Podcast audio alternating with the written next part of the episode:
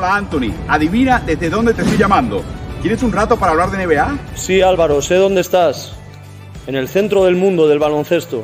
Eh, tenemos que hablar de NBA, por supuesto.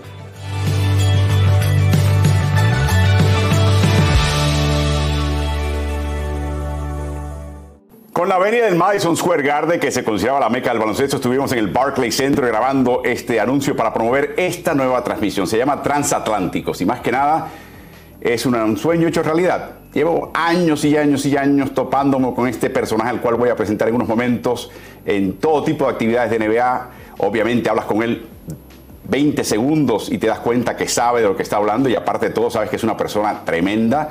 Así que cada oportunidad que teníamos compartíamos, hablábamos de NBA o de otras cosas y esto es un sueño hecho realidad no menos, se llama Transatlánticos. Voy a describirles la persona antes de presentarlo eh, para que la conozcan aquellos de ustedes que han estado escondidos bajo una roca en una cueva y no sepan eh, quién es el que me acompaña en estas transmisiones. Él, por supuesto, lo conocen por tener ya 26 años de trayectoria narrando y sobre todo comentando partidos de NBA con Movistar.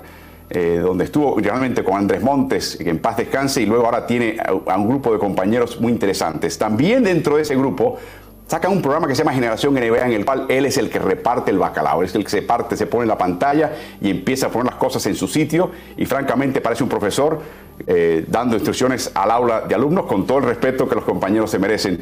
Si también no les basta esto, lo pueden ver escuchar en Por supuesto. Recientemente acaba de lanzar un eh, podcast en Spotify con los jóvenes de drafteados, se llama 2 más 1.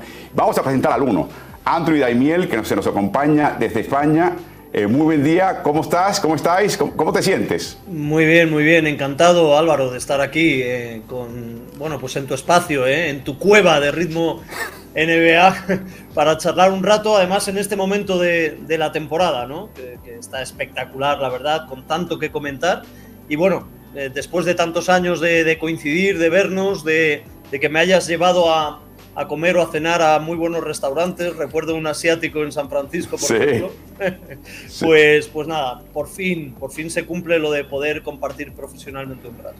Bueno, Anthony lo pueden hallar en sus redes sociales. Yo lo sigo ya. Está en múltiples redes sociales, pero las personas están en, Twitter y también en Instagram. Así que desde ya síganlo. En el caso nuestro, recuerden que estamos en el canal de Twitch de Ritmo NBA. Estamos en la página de Facebook de Ritmo NBA, en la cuenta de Twitter de Ritmo NBA, en el canal de YouTube Ritmo NBA-NFL. Suscríbanse, activen notificaciones. También tenemos podcast de Ritmo NBA en todas las plataformas, incluyendo Spotify, que francamente todo el mundo está en Spotify. Así que lo tendremos todos los jueves, si la NBA lo permite, porque Anthony va a viajar eh, para finales y si en algún momento tiene un viaje que coincida con este momento y este espacio, tendríamos que cambiar eh, quizás la jornada. Pero generalmente va a estar con nosotros los próximos 5 o 6 jueves, así que espero que nos acompañen y lo sigan a él.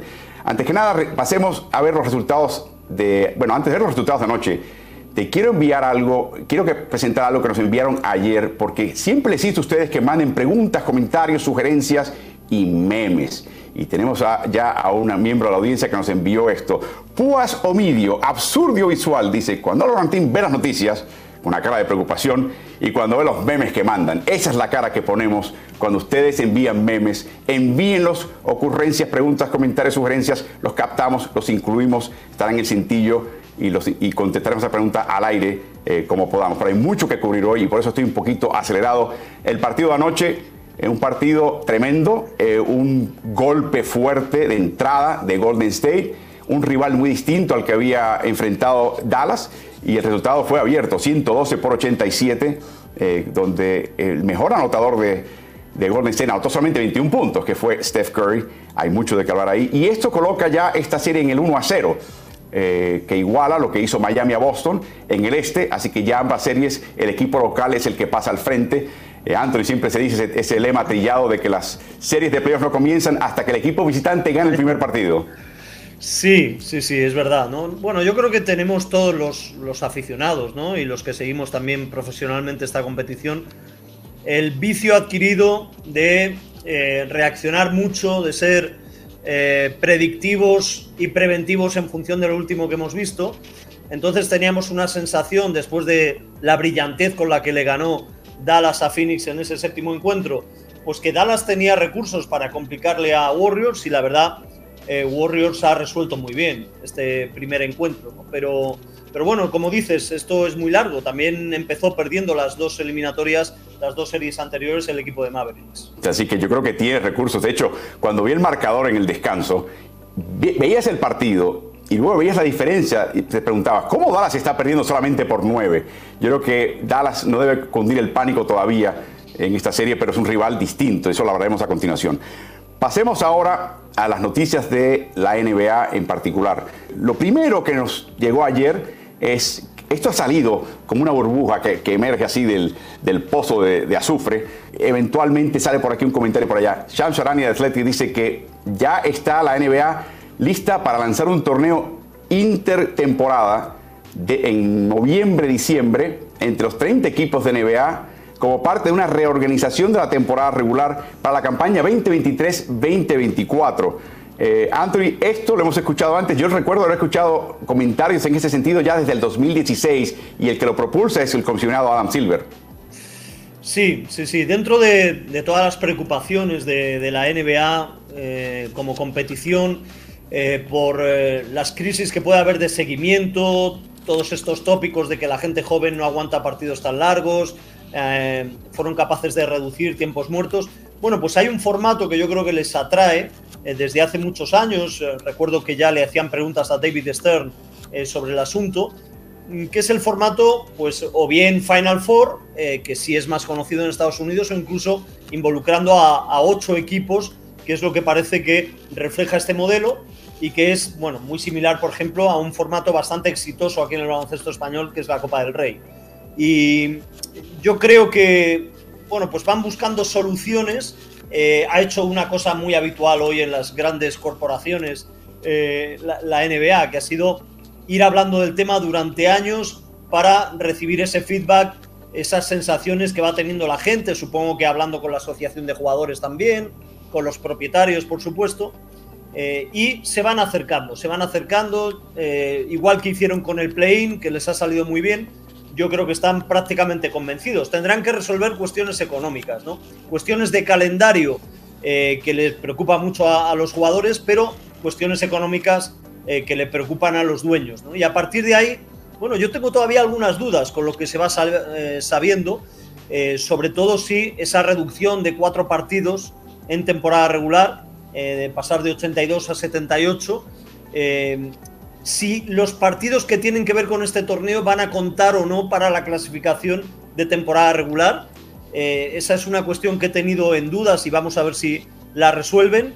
Y, bueno, no cabe duda que económicamente tendrán que compensar, ¿no? Y por eso se está hablando de premios bastante cuantiosos. Se está hablando de 78 partidos en vez de 82, o sea, recortar a todos cuatro partidos. Eso implica perder dos partidos en casa, esos son millones que se pierden. Y los contratos de NBA actuales están basados a base de 82 partidos. O sea que tiene que haber un ajuste económico hacia abajo. No sé si el sindicato estará dispuesto a hacerlo. El hecho también es que quieren involucrar a los 30 equipos, jugando dentro de sus divisiones primero en una primera vuelta. Cada ganador de la división más dos equipos más comodines, que serían los dos mejores equipos siguientes en las, seis divisiones, eh, se reunían para ese Final Four. La diferencia entre esa primera fase y la segunda fase, Anthony, es dos días. Lo que previene, por ejemplo, que sería una cosa inteligentísima si yo fuera la NBA, si yo fuera la NBA me llevaría en este torneo del Final Four a Europa. ¿Por qué no? Eh, y me los llevo a Europa a jugar. Eh, claro, los partidos serían un poquito más temprano en el este de Estados Unidos, pero son partidos de temporada regular. No puedes llevarlo a ese lugar neutral, quizás sería Las Vegas, y luego eh, regresarían al ruedo. O sea, habría uno o dos días de descanso entre este torneo y el resto de la temporada regular. Y finalmente, los que avanzan y ganan el campeonato tendrían lo que llaman un itinerario desbalanceado. No tendrían los tres o cuatro partidos contra rivales de división, rivales de conferencia. Habría quizás uno menos y la, la temporada sería lo mismo. Mencionas el hecho de que están elevando este globo para ver quién saca la escopeta y quién le tira perdigones a la idea y de qué calibre es, el, es la escopeta, ¿no? Hay resistencia entre dueños que son muy tradicionalistas. No, no, no, no. Las marcas de NBA no van a ser las mismas. Si cambias de 82 partidos a 78, o otros que te dicen, no, no, no, a mí no me toca mi dinerito, tengo que pagar el estadio, tengo que pagar el bono, para construir el estadio, necesito ese dinero, no hay manera que yo dé ningún tipo de descuento. Lo interesante para mí acá es el hecho de que el horizonte sea para el 2023-24. Me pregunto, ¿tendrán los votos o están tratando de empujar a todos a esa fecha para que se hagan, ya decidan de una vez? Sí, yo, yo creo que si ya están hablando de esa fecha es porque piensan que es muy viable, que, tienen eh, pues el apoyo de la mayoría ¿no? y, que lo ven cercano. Eh, para mí hay una cuestión eh, medular en el asunto y es si va a haber algún tipo de premio deportivo. Es decir, fuera de lo que es el supuesto prestigio que se va adquiriendo con el paso de los años. Ahora vemos que hay unos nuevos premios de mejor jugador, jugador más valioso de las finales de conferencia, ¿no? Eh, que ya tiene prestigio por el nombre de los jugadores que llevan, pero veremos si con el paso del tiempo eh, va adquiriendo prestigio entre los propios jugadores ¿no? actuales. Eh, pero aquí, ¿va a haber algún premio deportivo para el equipo que fuera campeón de este torneo intertemporada, fuera de lo que es el premio económico? Estás hablando de tanking ya en el torneo que ni siquiera se ha inaugurado. O sea, la ventaja de un equipo decir, yo puedo ganar este torneo, pero si pierdo y no voy a los playoffs de este torneo, tengo una semana de descanso y eso me vale en el resto de la temporada, ¿no? Claro, o, que tenga un, premio de ventaja de campo eh, en playoffs o en unas hipotéticas finals, el, que gane el torneo. Eh, supongo que, darle un componente deportivo, al menos ya sabes que aquí en, Europa somos fanáticos de eso, ¿no? Y, por eso a veces hay tanto rechazo a temporadas tan largas eh, o eh, bueno, pues a, todo el formato de, temporada regular y, la pregunta eterna de, bueno, ¿y de qué sirve si luego puedes perder un partido como ha perdido Phoenix Suns, el séptimo en casa? Van a repartir 15 millones entre el equipo ganador eh, y van a repartir millón y medio entre el cuerpo de entrenadores ganador los demás me imagino que tendrán algún tipo de premio menor, no puede ser que solamente uno gane todo esto. Y de nuevo, estás, estoy de acuerdo, tiene que haber algún tipo de ventaja deportiva para que el equipo que participe no haga tanking. Literalmente diga, bueno, juego los partidos de la primera fase, descanso el resto del, trayecto y le saco ventaja a eso deportivamente en el resto de la temporada. Así que va a ser muy interesante. Se van a volcar los entrenadores asistentes, ¿eh? eh sí, sí. los van a preparar como nunca los, partidos. y, si, y si fallas una rotación defensiva, te caen a palos en el minuto pedido. Hombre, que hay dinero acá. Oye, Anthony, una buena noticia nos llegó ayer para todos. Tú lo conoces a él personalmente, es un joven de Badalona, Jordi Fernández, que ha estado con el equipo de Cleveland y ahí conocí a Mike Brown en un par de ocasiones. De hecho, fue técnico del equipo del Canton Charge, del G League. Pasa al equipo de Denver se ha convertido al paso del tiempo en realidad en una mano derecha de Michael Malone, lo admira, lo quiere mucho.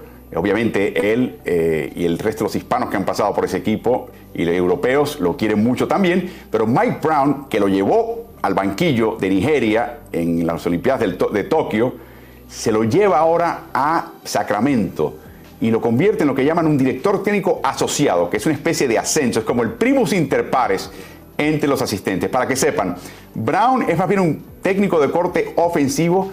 Jordi es de todo, es un todoterreno, es un tipo que está a punto de caramelo de conseguir un doctorado.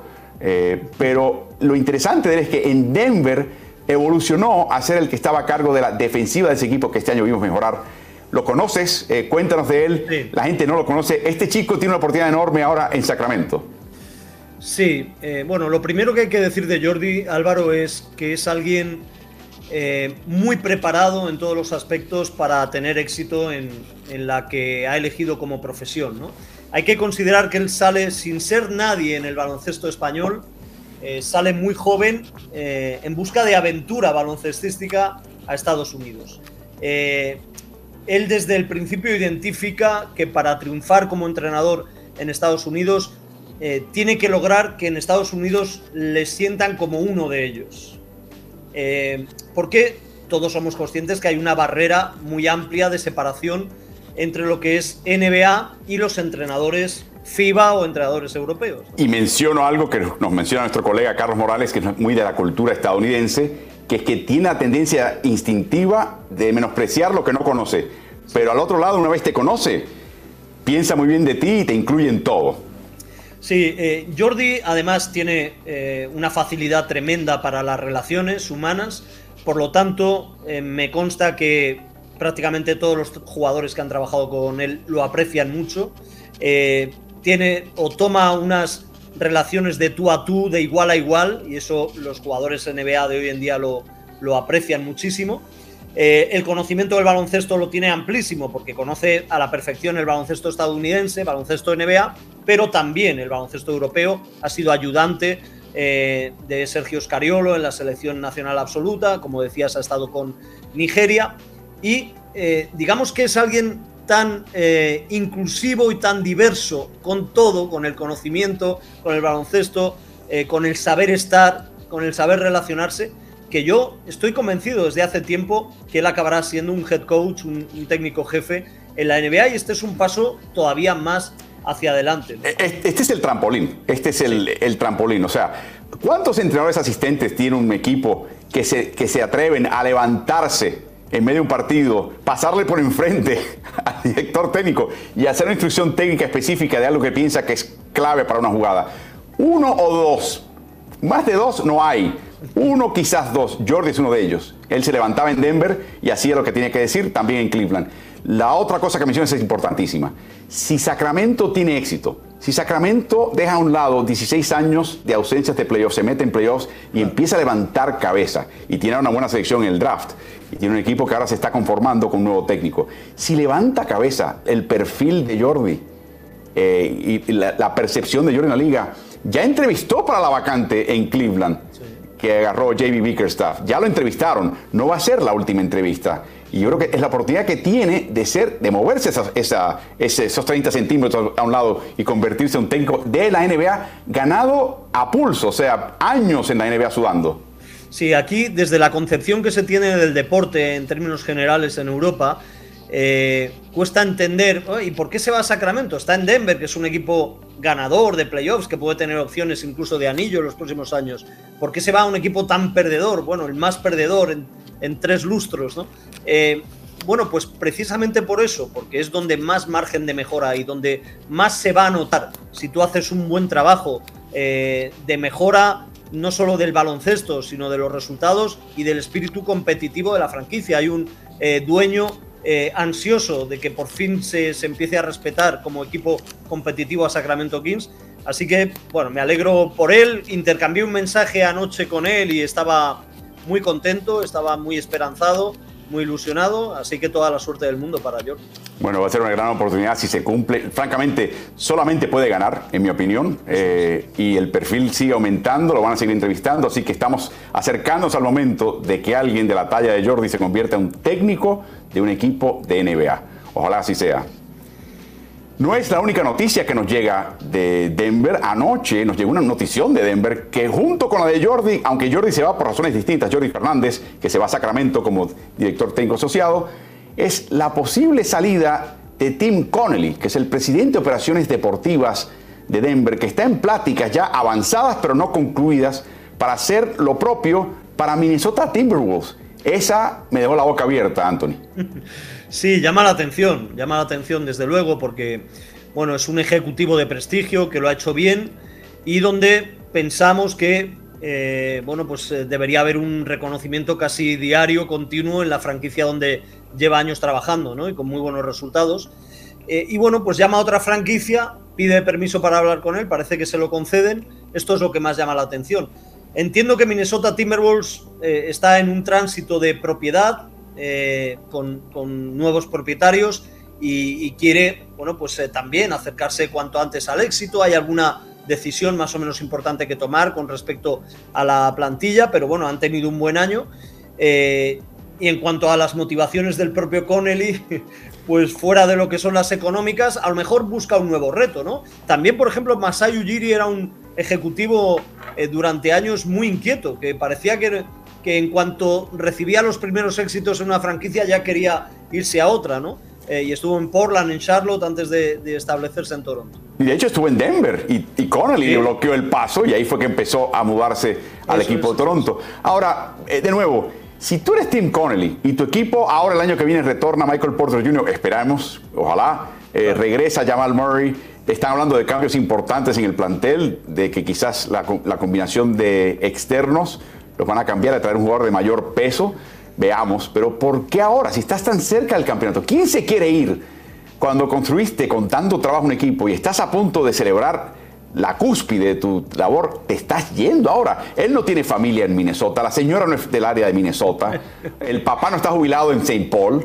O sea, esta me dejó la boca abierta y para mí, ah, y perdóname, y Josh Kroenke es de los dueños más acaudalados en Denver. O sea, que si es una cuestión económica, está bien, Josh corta el cheque, ¿no? Escribe el cheque y ya. O sea, esta, esto es importante, hay que seguirlo porque quizás sea una señal de algo más que esté pasando en Denver. Calvin Booth es el gerente general, el exjugador de, de, Liga, un tipo muy callado. Lo he visto en muchos torneos de G-League sentadito, calladito, tomando notas. O sea, es un trabajador incansable. Pero la única cosa que se me ocurre es que, desde el punto de vista de Josh Kroenke, el dueño del equipo, decir, está bien que se nos vaya Tim, pero tenemos a Calvin Booth, tenemos un banquillo acá listo para hacerlo. No veo esa parte de la ecuación acá. por eso me deja perplejo. Sí, sí. Eh, es verdad que, coinciden, ¿no? Eh, estos cambios, una temporada en la que se llevan un MVP de Jokic, pero, pero bueno, se ha notado que había una imposibilidad con la ausencia de Murray y de Porter Jr. para, para llegar más adelante. Y se me ocurre que, el propio Connelly eh, pues haya pedido salir porque a lo mejor él se considera un, un arquitecto, un constructor ¿no?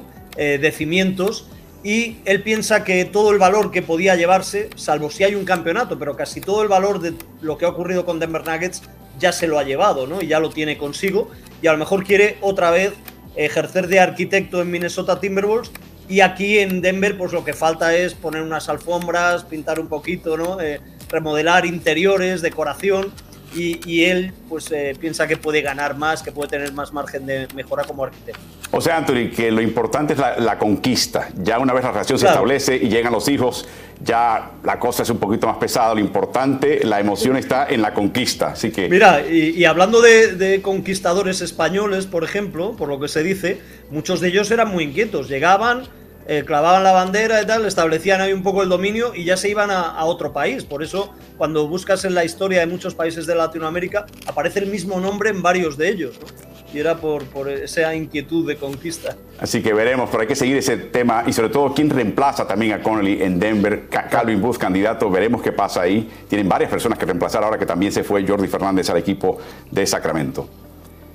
Recientemente tuvimos la oportunidad de hablar muy brevemente eh, después de su entrevista de salida con Santi Aldama. Aquellos que no lo conocen, Santi es un jugador español. Su padre jugó en las Olimpiadas del 92, promedio 8 minutos por juego con la selección española. Su tío Santiago Toledo jugó en la LEB, fue a partidos de estrellas de la LEB, que es la segunda división del básquet eh, español. Ambos 2 metros 8. Y este chico obviamente heredó esos genes. Eh, vamos a escuchar el primer comentario que quiero que reacciones de lo que nos comentó de salida eh, Santi Aldama después de haber concluido con su entrevista con el equipo y la entrevista con medios en Memphis. Escuchemos. Grizzlies seven in double figures. Santi, a pump a drive,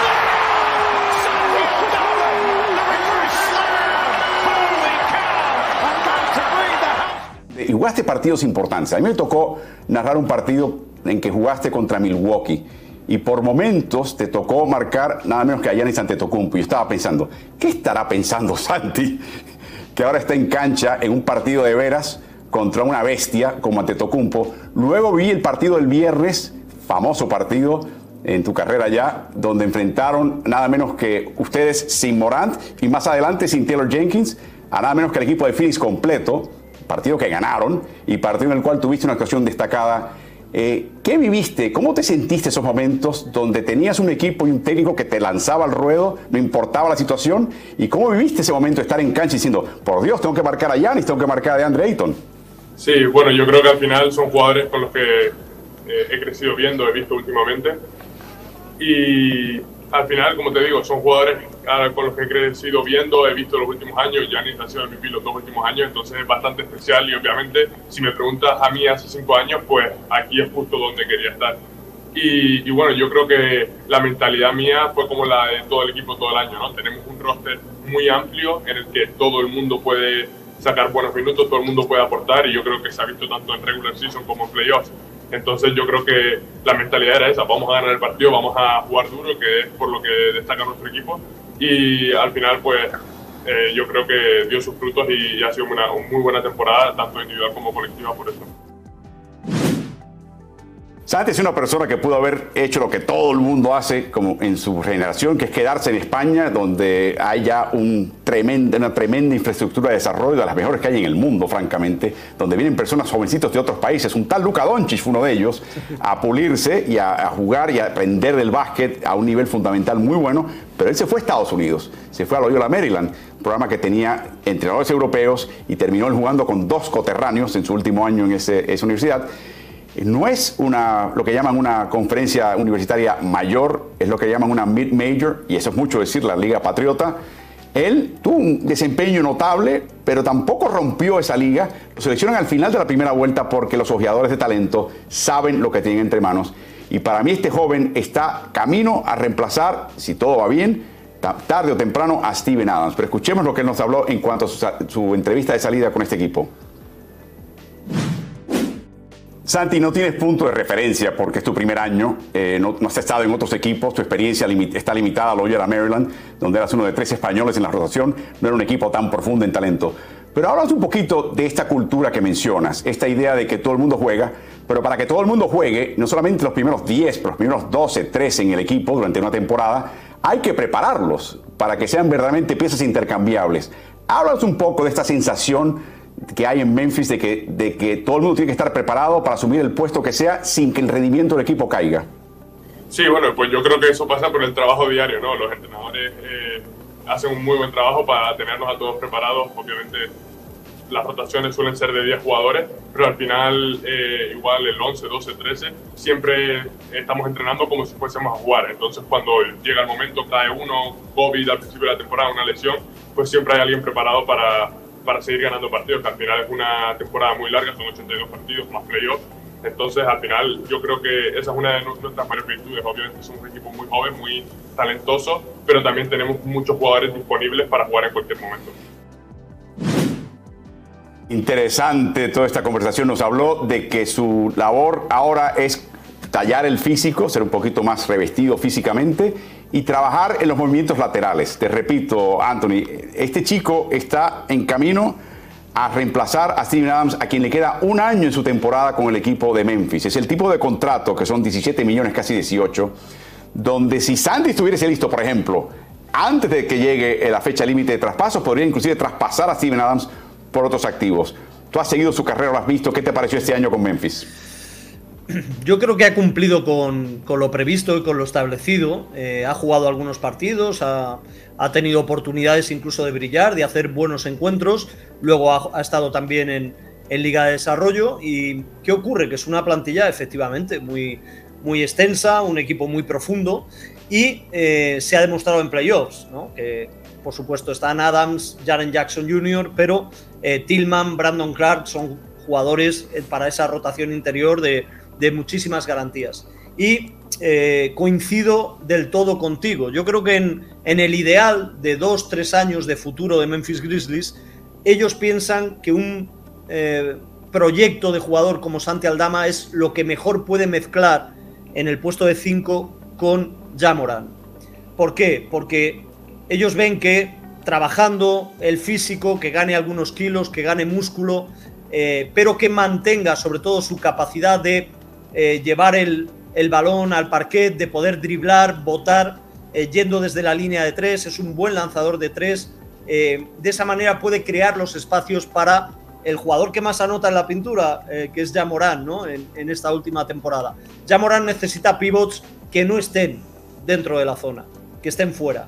Y por eso es un jugador ideal, ¿no? Pero, por supuesto, tiene que mejorar. Le pasa a muchos jugadores europeos eh, tiene que mejorar el desplazamiento lateral a efectos de defensa, especialmente. ¿no? Le pasa a Sengun, por ejemplo, el jugador de Houston Rockets, y, bueno, eh, no tengo dudas de que, de que va a trabajar, además en todas las entrevistas dice, yo voy a estar la mayor parte del verano en Memphis trabajando, ¿no? Para él, les han dicho a Siaire Williams y a él que la liga de verano es importantísima para ellos y, bueno, pues eh, mucha confianza de que vaya a ser un jugador importante. Los internos toman más tiempo en desarrollarse eh, que los jugadores externos. Por ejemplo, un Desmond Bain llega a la liga y produce de inmediato. Le va a tomar un poquito más de tiempo. No sé si va a estar listo el año que viene, pero nuevo, lo que quisieran idealmente es que si terminase el contrato de Steven Adams a fin del 22-23, Santi lo reemplace al año siguiente. Veremos si es capaz de lograrlo. La entrevista completa, dicho sea de paso, está en el canal de Ritmo NBA-NFL en YouTube.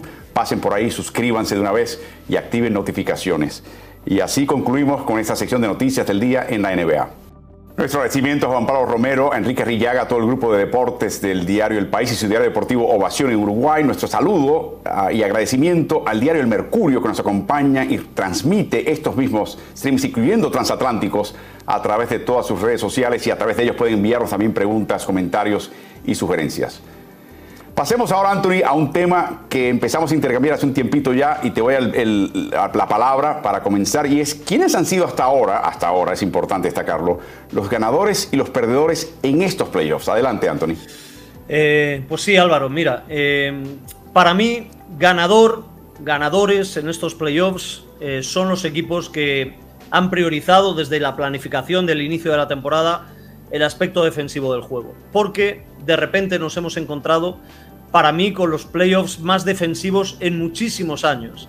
¿eh? hasta el otro día escuchaba a Steve Javi, el, ex árbitro, decir que eh, le recordaba partidos que él tuvo que arbitrar en los 90, incluso finales de los 80. ¿no?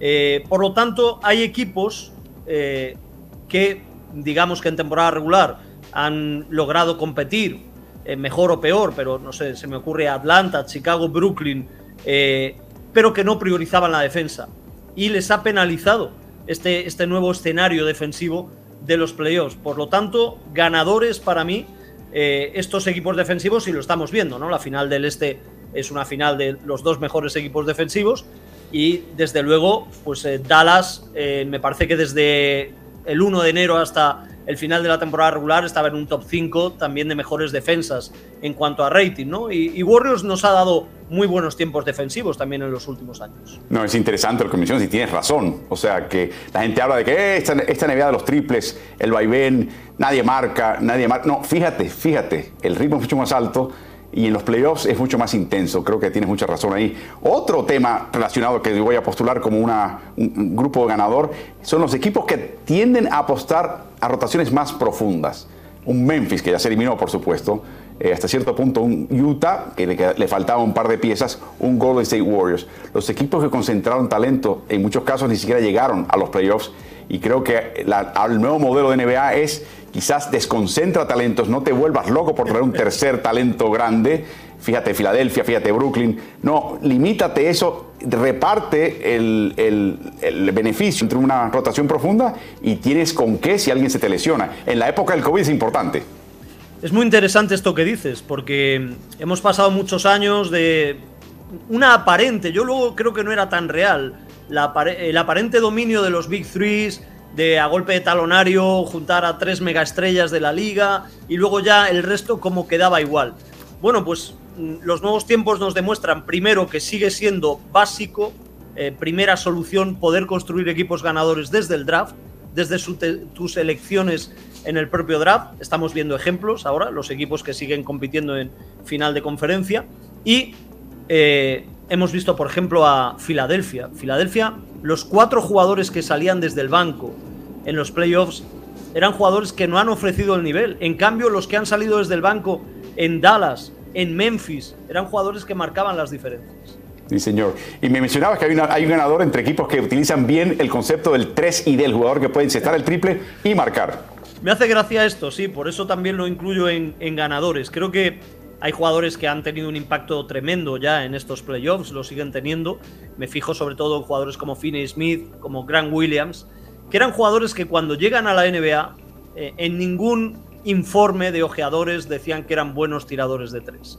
Eran jugadores sobre todo defensivos, jugadores con inteligencia en el caso de Grant Williams, con buen conocimiento del juego, pero han sido jugadores que desde el éxito, que ya es un éxito ser jugador de NBA, con buenos salarios, desde el éxito han sido capaces de convertirse en tiradores muy fiables, absolutamente fiables desde el tiro de tres. Eso ya le ha supuesto una extensión de contrato a Finney Smith y Grant Williams, bueno, no descubrimos todo lo que ha hecho a, base de triples en estos playoffs. Y me llama la atención que se dan mucho más estos casos, es decir, buenos defensores, buenos físicos que a base de práctica acaban siendo buenos tiradores de tres, que viceversa. Cada vez se dan menos los casos justo al contrario. Buenos tiradores que llegan a la liga solo por el hecho de serlo y que luego vayan mejorando su físico y su rendimiento defensivo. Esto ocurre mucho menos. O sea, es más fácil eh, desarrollar, eh, desarrollarte como tirador que como defensa. Palo que nace doblado, jamás su tronco endereza. Eh, por, último, hablando de sorpresas, voy a hablar del equipo de los New Orleans Pelicans y voy a traer una imagen del Juego de Tronos, esa serie. Imagínense a uno de estos lords medievales que lo agarra un rival, lo coloca en la plaza pública y lo coloca en una guillotina para meterle el hachazo y separar la cabeza del resto de su cuerpo. Ese era David Griffin en New Orleans. ¿Y cómo terminó la temporada de él? Con aplausos, con loas. Es como te levantaron de la guillotina, te quitan un poquito el polvo y te dan una, botellita de champaña, una copita de champaña para que, eh, para que entones. O sea, ha ido de un una crisis tremenda, un equipo deshecho que se quería ir Zion, que no se llevaba con Griffin, que nadie se quiere quedar ahí, que este equipo va eh, a sucumbir porque es mercado chico, a ser un equipo no solamente de playoffs, pero prometedor, donde Zion quiere ahora integrarse a algo bueno que está pasando en Nueva Orleans, Anthony. Sí, eh, la verdad es que ha habido un, movimiento in extremis, ¿no? una última opción para David Griffin y ha sido el, traspaso de McCollum, que yo creo que les ha ayudado para competir eh, ya en, primavera y, acabar bien. Lo que acaba bien parece que ha ido bien desde el principio. No fue así, pero eh, sí que a la larga se ha demostrado también que él ha tenido buenas decisiones previas antes de, de ese traspaso con Portland y sobre todo es la elección del entrenador de Willy Green, que es un entrenador también, por cierto, muy defensivo, muy estilo antiguo en cuanto a disciplina, control, y eso ha hecho también que se potencie a un jugador que a mí me vuelve loco como proyecto de futuro, que es Herbert Jones. Sí, no, y, ni hablar la, la, bujía que ha representado ser José Alvarado, que solamente es como, un, como un juguete que solamente tienes que dar cuerda y echarlo a andar y a disfrutar a lo que va, la locura, lo que se le ocurre a este chico Así que no. Y, que, hay que tener agallas para ser Willy Green y sacar a jugadores de talla que van a anotar más para meter al novato Jones y meter a Alvarado a gente libre novato y meterlos en anotación y darle minutos importantes en partidos de, importancia. Solamente Willy Green se atrevió a hacer eso. Muy valiente, muy valiente. Él cree, él cree en ese baloncesto y, por eso, pese a que eh, se la juega como entrenador jefe, primera oportunidad de muchos años después de muchos años de asistente, se la ha jugado en el baloncesto o con el baloncesto en el que él cree y yo creo que le ha salido bien. ¿eh? Eh, todo el mundo aprecia hoy día mucho más a Pelicans que hace tres meses. Bueno, ahora pasemos al otro lado de la moneda. Eh, lo dejamos al final para ser un poquito más caritativos. Los perdedores de estos playoffs. Tienes en mente a un par de gerentes generales, Anthony. Sí, porque también me, me hace gracia y me llama la atención que por lo menos eh, en España, cuando hablamos que, en el mes de febrero, antes del límite, de la fecha límite para traspasos, eh, y una vez que se dan esos traspasos, siempre decimos, este lo ha ganado este equipo, este lo ha ganado este otro equipo. Y hay veces que un traspaso lo ganan los dos equipos, ¿eh? si es entre dos, y hay veces que un traspaso lo pierden los dos equipos. Y yo creo que este puede ser el caso de lo que ha ocurrido entre Philadelphia 76ers y Brooklyn Nets porque creo que primero, luego creo que vamos a hablar del asunto de Filadelfia, por eso no me extiendo. Daryl Murray no le ha salido bien, de momento, el asunto James Harden, y yo creo que Son Marks ha cometido un error, porque esa es su responsabilidad bastante importante. Hay que investigar, hay que asegurarse, hay que tener todo muy bien atado cuando tú haces una operación como esa, y me refiero a Ben Simmons. Tú tienes que saber cómo está la espalda de Ben Simmons. Si la espalda de Ben Simmons estaba mejor de lo que está ahora cuando fue el traspaso, bueno, pues es responsabilidad tuya también por no haber cuidado esa espalda, el asunto mental, de la salud mental de Ben Simmons. El, caso es que no puedes hacer ese traspaso prescindiendo de Harden por mucho que se quiera ir a cambio de un jugador principal que no ha podido jugar y que veremos cuándo puede debutar. No, va a ser de nuevo, y esto tiene repercusiones, esto no termina aquí, lo veremos el año siguiente. Yo incluyo eh, como gran perdedor particular a James Harden. Mira que hemos visto a John Wall perder, mm, eh, lo están sacando, marginando en la NBA. Mira que Russell Westbrook le va mal en Los Ángeles, pero para mí ningún jugador ha perdido más que James Harden. Primero perdió este, esta ilusión, esta presentación de jugador de primerísimo nivel, jugador franquicia, ya se le ve de otra manera y ahora lo que se está viendo es que no te va a rendir lo que, te, lo que él va a exigir de trabajo y luego además está adquiriendo esta reputación de ser un tipo que, de humores, que si no se lleva bien, si se levantó del lado equivocado, si la almohada está un poquito más caliente o fría de lo que él quería, al día siguiente todo el mundo va a tener que pagar los platos rotos. O sea, es un poquito eh, ácido, áspero, eh, una situación que no quieres estar lidiando con ella. En mi opinión no ha habido jugador que ha perdido más que James Harden. Sí, y mira, yo para darte otro punto de perdedores, eh, voy a tirar también de este ejemplo que vamos arrastrando de Filadelfia, de Harden, porque eh, en la tradición, por ejemplo, del fútbol, del soccer, eh, en Europa y en Latinoamérica también, normalmente el, entrenador ha tenido mucho poder en el club, como para tomar decisiones sobre la plantilla. Siempre se nos ha dicho que en el modelo estadounidense eh, están muy repartidos los roles dentro de una empresa, de una franquicia, hay un dueño, luego hay un presidente o general manager y al final el entrenador tiene que entrenar a los jugadores que le pongan a su disposición. ¿no? Eh, bueno, yo creo que este concepto pierde, sale perdedor con lo que hemos visto que ha ocurrido en Filadelfia. Yo tengo un, un gran concepto de Doc Rivers como entrenador, bueno, lo han incluido entre los 15 mejores de, la historia, creo que es un muy buen entrenador, pero él cree también en un tipo de baloncesto. Y el baloncesto mejor que hemos visto en toda la carrera de James Harden está muy alejado del tipo de baloncesto que le gusta a Doc Rivers. Entonces, que a mitad de temporada te hagan un traspaso y te incluyan a un jugador al que tú vas a tratar de, modular, eh, pero pero eh, no es posible en muchos casos, porque es un jugador extremo, en el mejor y peor sentido de la palabra, James Harden. Al final, Doug Rivers quiere reparto de tiros, 12, 13 tiros por jugador. Si alguien tiene que lanzar 18 o 20, que sea en beat, porque cree en ese tipo de baloncesto, el pivot grande, que es un superclase, y a partir de ahí esperar sus oportunidades los de perímetro. Y así se siente mal James Harden. Yo sigo pensando, por mucho que haya dicho Darren Murray que eh, va a seguir eh, James Harden y, que va a seguir Doc Rivers, que es muy difícil que congenien en un futuro, incluso cercano, el entrenador y James Harden. Estamos en presencia de un verdadero camello. ¿Sabes lo que es un camello, Anthony? Es un caballo diseñado por un comité. o sea, todo el mundo mete la cuchara, todo el mundo mete su opinión, todo el mundo insiste en ciertos aspectos y terminas con un engendro que no sabes lo que es. Voy a mencionar el Utah Jazz. Eh, no estoy seguro qué está pasando y las lesiones han sido factor sin duda en que ese equipo no rinda a su máxima expectativa. Pero coincide todo este momento de desasosiego en el equipo eh, y desenfoque más bien en el equipo con la llegada de Randy Smith, su nuevo propietario. De nuevo, no estoy seguro que sea culpa de él, puede que sean otros factores que se coincidieron en ese momento, pero este equipo está distraído, es la mejor manera de decirlo. Eh, debería estar apuntando a un campeonato, una final de conferencia mínimo, y está siendo eliminado por situaciones y empieza a escuchar que si el técnico no se quiere comprometer, que si las estrellas no están llevándose, que van a hacer cambios. ¿Por qué? Si tienes un gran equipo armado, hay que afinar quizás un par de situaciones que tienes que, mejorar. Esa es la gran pregunta para mí. Este es un equipo de grandes perdedores hasta ahora porque están desperdiciando el gran potencial que tiene. Sí, yo, yo creo que con la nueva propiedad y con este mal final de temporada veremos muchos cambios, ¿eh? tengo la sensación de que veremos muchos cambios en Utah Jazz.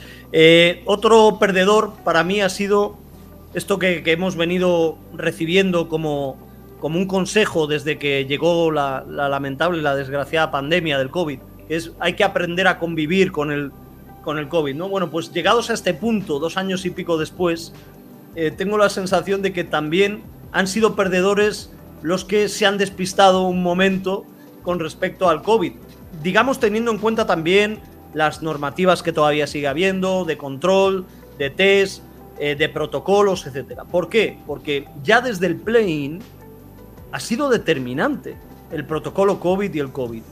Eh, lo de Paul George fue, bueno, pues absolutamente inoportuno, tremendo para Clippers, ¿no? Seguramente Clippers podía ser un equipo que si llega a ganar en play-in y meterse en primera ronda de playoffs, podía haber seguido creciendo durante los playoffs tenía la experiencia reciente. Eh, ha habido casos como el de Zaibul, eh, en cuanto, este no por COVID, pero al no tener la pauta completa, no poder jugar los partidos en Canadá. Yo creo que eso también eh, le trastocó la rotación, el reparto de responsabilidades en los Sixers a Doc Rivers, la baja de Steven Adams. ¿Quién nos iba a decir que eh, se pierde por protocolo Steve Kerr un partido y es una de las mayores derrotas de Warriors en el quinto contra Memphis? Eh? Ah, no sé si tuvo algo que ver, algo tendría que ver que no estaba, que no estuviera el técnico jefe.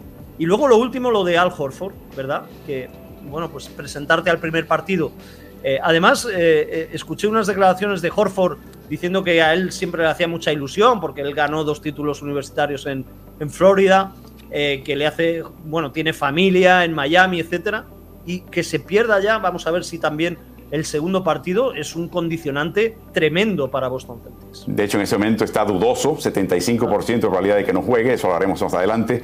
Es curioso lo que mencionas y eso subraya la necesidad de ser un poquito más profundo en tu rotación y abierto porque sabes que vas a perder jugadores y necesitas reemplazarlos con calidad, no con el chico jovencito recién llegado del draft. Por último, si tú eres un pivot clásico, pivot despigado, grande, un poquito lento, eh, que usualmente laboras cerca del aro, de espalda al aro, y no anotas, tienes los días contados en la NBA, porque vas a producir en temporada regular los equipos van a seguir utilizando ese tipo de jugador, pero en playoffs se te va cerrando el espacio y te sacan. Si no, pregúntale a Rudy Gobert, pregúntale a DeAndre Ayton, que jugó tres minutos en el partido decisivo en la segunda mitad por Phoenix, y pregúntale inclusive a Clint Capela. Eh, por lo tanto, si no eres un pivot móvil de estatura, si no tienes un tiro externo, estos falsos pivots te van a robar el puesto sobre todo en playoffs. Así que para mí son los grandes perdedores y esta postemporada ya lo vimos en el pasado, pero está claro, evidente, nítido que esto es lo que te va a pasar si no desarrollas esas destrezas, Anthony. Tremendo el impacto de, esto que comentas en estos playoffs y sobre todo dos de los jugadores a los que has citado. Eh, hay otro jugador, Maxi Clever, que les ha hecho la vida un yogur en estos playoffs. ¿eh? Ha sido tremendo lo que les ha hecho a Gobert y a Ayton, ¿eh?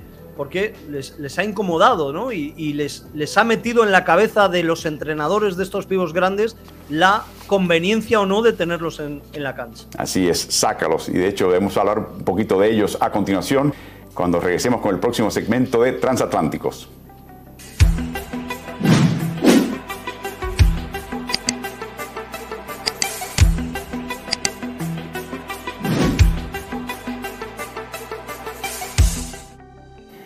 Con Andy Daimiel hablando de construcción de equipos, hemos hablado ya de cómo quizás la moda, que, el modelo clásico a seguir es el equipo de Memphis, con una rotación de 10, 12 jugadores, eh, con ciertos primos interpares, pero generalmente rotación profunda e intercambiable. Siempre están estos jugadores que le pagas poco y rinden mucho más de la cuenta. En parte están jugando porque le pagaste mucho a la estrella y no tienes dinero para pagarle a un jugador de mayor calidad y veteranía y producción, por lo tanto tienes que meter esta pieza tienes que sacar la pieza de reemplazo para meterla en el Rolls Royce y que todo funcione bien, ¿no? Pero te quería sacar una lista que habíamos cotejado acá en Ritmo NBA, Anthony, de jugadores que le pagan poco, pero rindieron y rinden mucho en la NBA. Me estoy enfocando en equipos de playoffs. Eh, la lista comienza con Nick Claxton y, la colocamos en orden del PER. El PER es la valoración que elimina el factor tiempo. O sea, si juegas 10 minutos juegas 20, ese factor se elimina por minuto en cancha y capta toda la contribución estadística que puedes lograr, que hay que mencionar, con un déficit de la parte defensiva, donde hay muchas menos estadísticas que puedas verdaderamente captar e incluir en ese PR.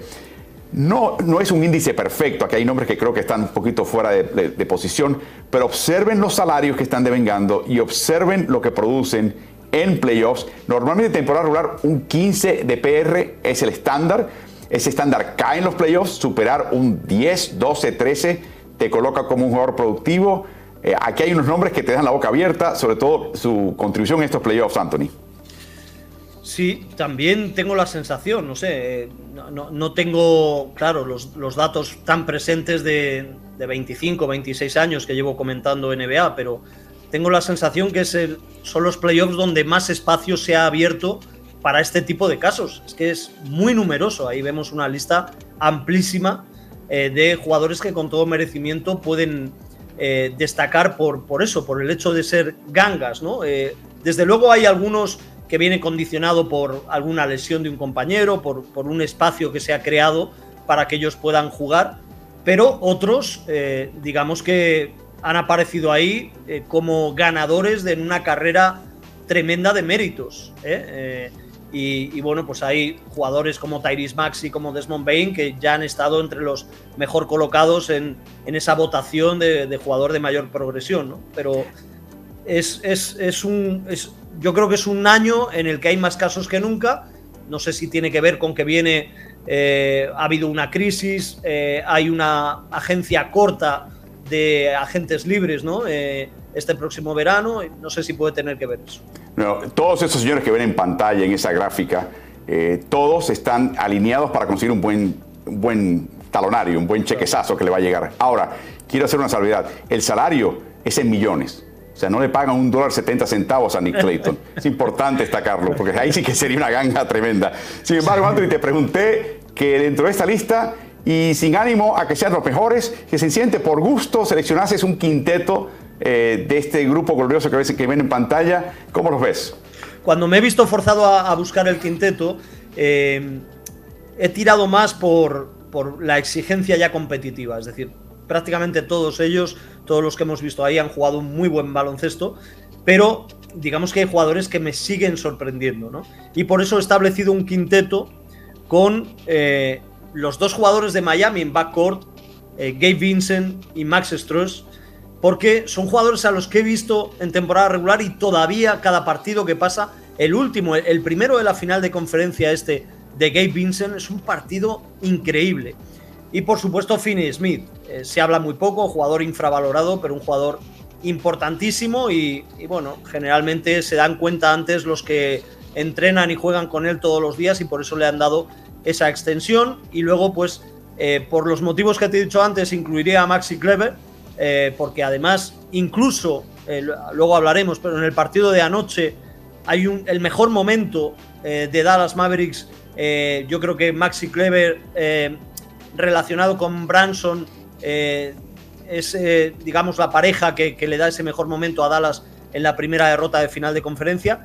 Y por supuesto Grant Williams, que bueno, no pensábamos que pudiera tener, sí, un rol de líder importante dentro del vestuario, de ser un jugador complementario, eh, de ser un jugador que, un muelle, ¿no? Que va ajustando el resto de la maquinaria, pero ha sido muy protagonista y, y, sobre todo me sigue llamando la atención la fortaleza que tiene con todos los golpes que se lleva, ¿no? Sabe que está, porque es un tipo muy inteligente, viviendo el momento clave de su vida y de su carrera. No, parece que es un, un este, luchador. Es una bola de, de acero, ¿verdad? De, de, de, artes marciales mixtas, o sea, sí, sí, es, sale con, con, cicatrices cada partido. De hecho, su compañero de equipo, forma un poquito cosa, ya no le llaman Grant Williams, se llaman Grant Curry, después de lo que hizo en el cierre de la serie contra Milwaukee. En mi caso, mi alineación tiene un aire defensivo. Yo siempre eh, le doy mucha importancia a eso, por eso coloco a Herb Jones, que puede jugar dos o tres posiciones. Yo creo que puede jugar de a la pivot hacia arriba defensivamente. Y para mí es, debió haber eh, alcanzado un puesto más alto en la discusión de defensivo del año, pero literalmente por ser novato no lo considera. La gente no lo ha visto jugar, pero ese tipo de calidad demuestra este joven. Nick Claxton siempre me ha gustado, es flaco, le hace falta reforzarse, pero a mí la calidad que tiene Nick Claxton es que nadie lo apura. Él no se traga fintas, él es un jugador muy tranquilo en la cancha y, creo que reparte esa sensación de tranquilidad a los compañeros. Desmond Bain creo que se, se equivocó, yo creo que había jugado fútbol americano, quizás hubiese sido un linebacker, porque tiene ese tipo de corpulencia y por supuesto mete el triple casi al 50% a nivel de playoffs. De Jordan Poole, ni hablar. Eh, lo de Jordan Poole es que, que, se está abriendo paso y está como que echando un poquito al lado a Thompson y a Curry, son palabras mayores. Y ni hablar lo que ha hecho Jason Bronson, que y me imagino que la gente de Jalen Bronson estar llamando a 30 equipos, incluyendo al, al señor Mark Cuban, diciéndole, show me the money. o sea, suelta el billete, papá, porque esto, esto es importante. El chico se está ganando el puesto, ¿no? Sí, es, es un jugador que se le veía siempre eh, que tenía muchos puntos, ¿no? Grandes recursos anotadores, pero de estos jugadores que por ser pequeños, eh, tener poco tamaño, no ser muy defensivos. Incluso tiene un compañero, Trey Burke, que también comenzó así. Entonces, eh, te cuesta visualizar que vayan a ser jugadores importantes, ¿no? Y él lo ha logrado, él lo ha logrado, eh, bueno, pues aprovechando la lesión de Tim Hardaway, aprovechando las ausencias de Luka Doncic, incluso durante los partidos cuando toma descanso, pero ha, logrado ya ese estatus, ese estatus de estrella y de, y de gran nómina, en, como decías, en billetes que va a recibir para el próximo contrato. Bueno, hablando de estatus y reconocimiento mundial, México es reconocido por su gran tradición de lucha libre. Vamos a presentarle un jugador misterio, vamos a llamarle Rey Misterio, que es de hecho el nombre de un luchador de, ascendencia mexicana que compite en la WWE. Él se retiró, su hijo todavía eh, compite con el nombre de Rey Misterio Jr. Aquí lo ven, ¿no? Tipo imponente, temible, no te quieres meter con él.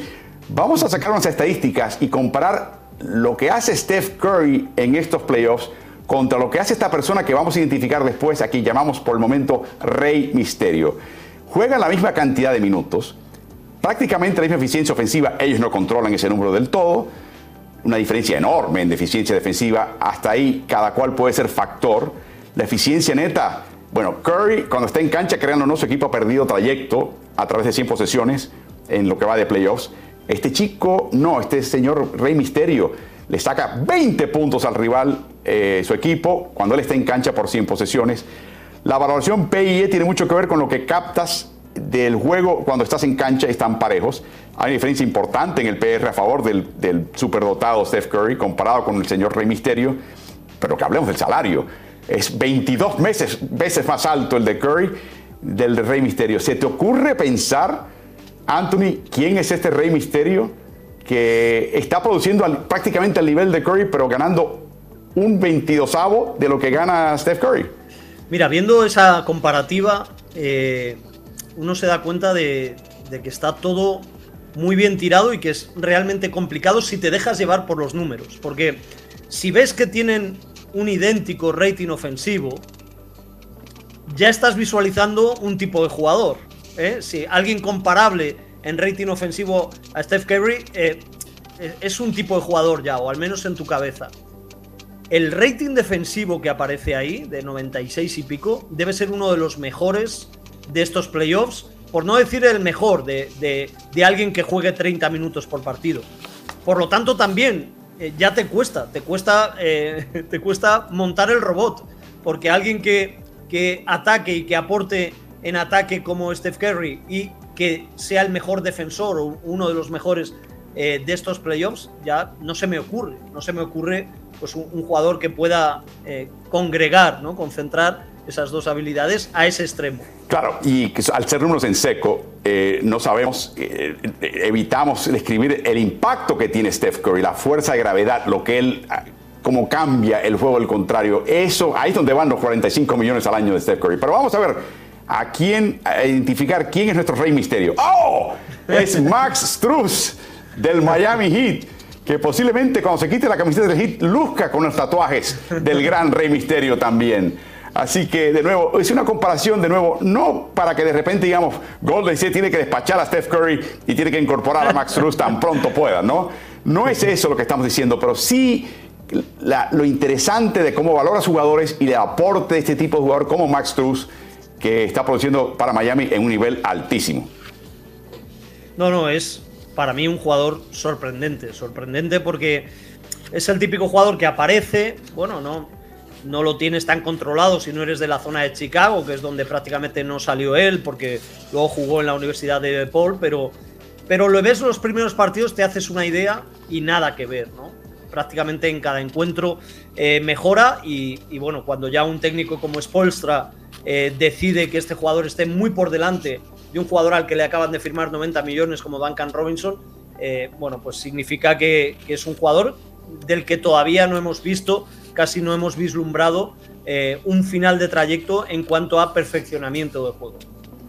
Bueno, veremos qué pasa en ese sentido, pero eh, este ha sido un tema de todo este transatlántico, del impacto de estos jugadores de menos renombre, menos salario, pero de importante contribución a equipos de NBA en playoffs. Anthony, imagínate que te coloques en los zapatos lujosos de terciopelo de Daryl Morey en Filadelfia. Has estado desde que llegaste tratando con Houston primero de traer a James Harden, cuando después le envían a Brooklyn, eh, aguantar todo tipo de vituperios. Simmons quema las barcas como Cortés en Veracruz, no quiere jugar, está jugando cojo todo el año, no le gusta en beat jugar sin ayuda y de repente concretas el famoso traspaso por Harden y el primer partido luna de miel. El pick and roll es intratable, como todo el mundo anticipaba que sería, para luego tanto nadar y morir en la orilla. Y ahora tenía el paquete de que ahora Harden tiene la opción de ejercer un año más por 47 milloncitos. Y luego quiere quedarse en Filadelfia, ya lo anunció. Y eso implica renovación del contrato. Eres Daryl Morey, te pagan un montón de dinero, ¿qué haces? Bueno, lo primero que quiero decir es que las declaraciones de los protagonistas siempre hay que tomarlas con un poco de precaución. ¿eh? Porque tanto Kyrie Irving cuando dice que quiere seguir en Brooklyn, eh, como James Harden cuando dice, nada más acabar ese sexto partido, en el que solo lanza dos veces a canasta y no mete ningún, ninguna canasta en la segunda mitad, y dice que él quiere seguir, que quiere ayudar a desarrollarse a ese equipo, lo dicen precisamente por eso, porque tienen una cláusula que les aseguran cuarenta y tantos millones por un año. ¿no? Eh, eso es lo que les condiciona, no tanto la perspectiva que puedan tener ellos de continuar, de sentirse a gusto, de estar a bien con todo lo que les rodea, ¿no? o sea, perdón, perdóname, Kyrie Irving y James Harden no están siendo honestos. Noticia, no, lo puedo creer. No, no, no. no lo puedo creer. Eh, no lo están siendo y por eso hay que poner en perspectiva eh, y, congelar de momento esas declaraciones y que no nos generen un estado de opinión previo a lo que pueda pasar, ni en una ni en otra franquicia. ¿Qué ocurre? Que tampoco vamos a culpabilizar aquí a todos estos protagonistas, porque cuando a Daryl Morey le llaman de Filadelfia, él piensa, bueno, a mí me estiman, me llaman, me hacen una oferta, me quieren fichar, valorando lo que yo he hecho en Houston. Por lo tanto, habrá estado bien lo que he hecho en Houston, voy a tratar de hacerlo en Filadelfia. Ese es el planteamiento normal de alguien al que le hacen una oferta de trabajo y, bueno, y, cambia de, empresa, en este caso de ciudad. Eh, Doc Rivers, pues también defiende su legado. Pero claro, luego no hay una coincidencia. Aquí las culpas hay que buscarlas más arriba. El que estima que Doc Rivers tiene que ser su entrenador y que Daryl Morey tiene que ser su general manager, sabiendo que eh, como se dice aquí, la cabra tira al monte y Daryl Morey va a ir a por James Harden, ¿no? Eh, y ahí, ahí ya se monta el lío. Y luego está la frustración que tú has eh, tocado de Joel Embiid. Joel Embiid acaba siempre igual, frustrado, enfadado. Y no nos gusta ver triste a Joel Embiid porque, porque, claro, él con Simmons estaba frustrado. Cuando no le nombran MVP, está frustrado. Con James Harden está frustrado. Con que Jimmy Butler no se haya su compañero, está frustrado y así no se puede vivir. Así que por favor que arreglen cuanto antes. Pero yo, volviendo al inicio de tu pregunta, eh, yo por supuesto no le ofrecería en Filadelfia la extensión, ¿eh? la extensión de cinco años a James Harden. Eh, bueno, si se acoge a la cláusula, bueno, pues trataría de sobrellevar como fuera la temporada 22-23. Yo creo que tenemos una gráfica para explorar las distintas opciones que tiene Daryl Morey. la primera es, francamente, que cansé, que opte por no seguir con, su contrato y darle el contrato de, renovación, que sería una locura. 223 millones a través de cuatro temporadas. Para que tenga una idea, o sea, eh, seguiría, optaría el próximo año y le añadirían, cuatro años más. La última temporada sería el 2027-28. Tendría 37 años de edad y estaría ganando 62 millones de dólares. Esto es una locura. Esto es una locura. O sea, yo no puedo pensar que Dal Murray piense que, bueno, total, para el 27-28 yo estoy fuera de este equipo ya, yo estoy totalmente retirado con mi yate en, en, la Riviera Francesa, ¿no? O sea, es una locura, yo no puedo pensar que haga eso. La otra opción es decirlo, no, está bien, mira, James, opta por tu opción, vas a ganarte 47 milloncitos, creo que te puedes ajustar al presupuesto. Y cuando termine la temporada veremos dónde está el equipo y veremos dónde estás tú. Si tienes un buen temporadón, pues entonces tu precio se dispara. Así que por favor, eh, quédate con nosotros un año. Vas a estar con Doc, con Joel, conmigo.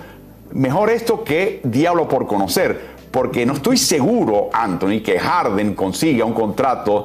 Primero, si se va de Filadelfia como agente libre, pierde los derechos Bird y la base de su contrato es mucho más baja que esos 47 millones. O sea, se tendría que estaría concediendo dinero si se da de Filadelfia y a James Harden no, no, tiene el hábito de conceder mucho dinero, es al revés. Así que yo creo que lo que yo si fuera Murray es, ¿sabes qué? Activa tu año y hablamos a fin de año y compruébame ah. que estás en condiciones, porque la otra opción sería un firme y traspasa, eh, pero tendría que implicar que otro equipo se interesa en Harden, que lo que viene a cambio le vale la pena a Filadelfia y que Harden está contento con esta, con esta idea. Y la otra cosa que podría hacer él sería, ejerce tu opción, James, y a fin de año, chao, te dejamos ir como agente libre, e, evacuamos este golpe de 47 millones en la nómina y buscamos alternativas en otro lugar. Yo creo que la, sartén está en la mano de Daryl Morey. Sí, eh, lo primero, eh, ya por cerrar con esto, me cuesta mucho imaginar a James Harden con 37 años. No soy capaz, no soy capaz de, visualizar a James Harden con 37 años, eh, cómo evolucionará la barba. Barba canosa, canosa. Claro, cómo evolucionará la barba, el cuerpo, su actitud, ¿eh? su manera de jugar. No sé, me cuesta, no, no, soy capaz. Con otros jugadores sí soy capaz de hacerlo, con él no. Y luego yo tengo una. Eh, tengo un temor, ¿eh? lo, puedo calificar como temor. Yo creo que James Harden piensa ahora mismo que le van a ofrecer la extensión de 5 años. Yo creo que Daryl Morey, claro, no lo puede hacer antes de consultar con sus superiores, sobre todo con, con dueño o dueños, pero yo creo que si fuera por Daryl Morey, él se la ofrecería. Porque es tal la confianza que tiene en Harden que. Y además, esto se habrá hablado cuando eh, se empezó a, negociar la posibilidad de un traspaso. Por lo tanto, tiene que ser el dueño o los dueños de Sixers los que paren esto. paren la posibilidad de la extensión de contrato. Si John Wall es intraspasable y Washington se quitó ese de encima, se lo pasó a Houston. Houston le pasó la papa caliente a Los Ángeles con Westbrook y es intraspasable en este momento, sin entregar selecciones de primera vuelta. James Harden con 37 años de edad y 62 millones al año. O sea, es, es radioactivo. O sea, ningún equipo sano eh, se, se, intenta una maroma como esa. O sea, yo no creo que va a encontrar ese otro equipo. Por lo tanto, va a ser un lastre que va a hundir a Filadelfia. Ahí vamos a hablar de otro capítulo, del proceso en Filadelfia. Ese sí que sería un proceso. Es Chernóbil, es Chernóbil. Es cierra, eh, cierra la ciudad por una burbuja y hablemos en cinco años, por aquí no hay nada que buscar. O sea, eh, sería verdaderamente radioactivo. Qué suerte tenemos, Anthony, de no ser Daryl Morey y no ganar ese salario multi, multimillonario.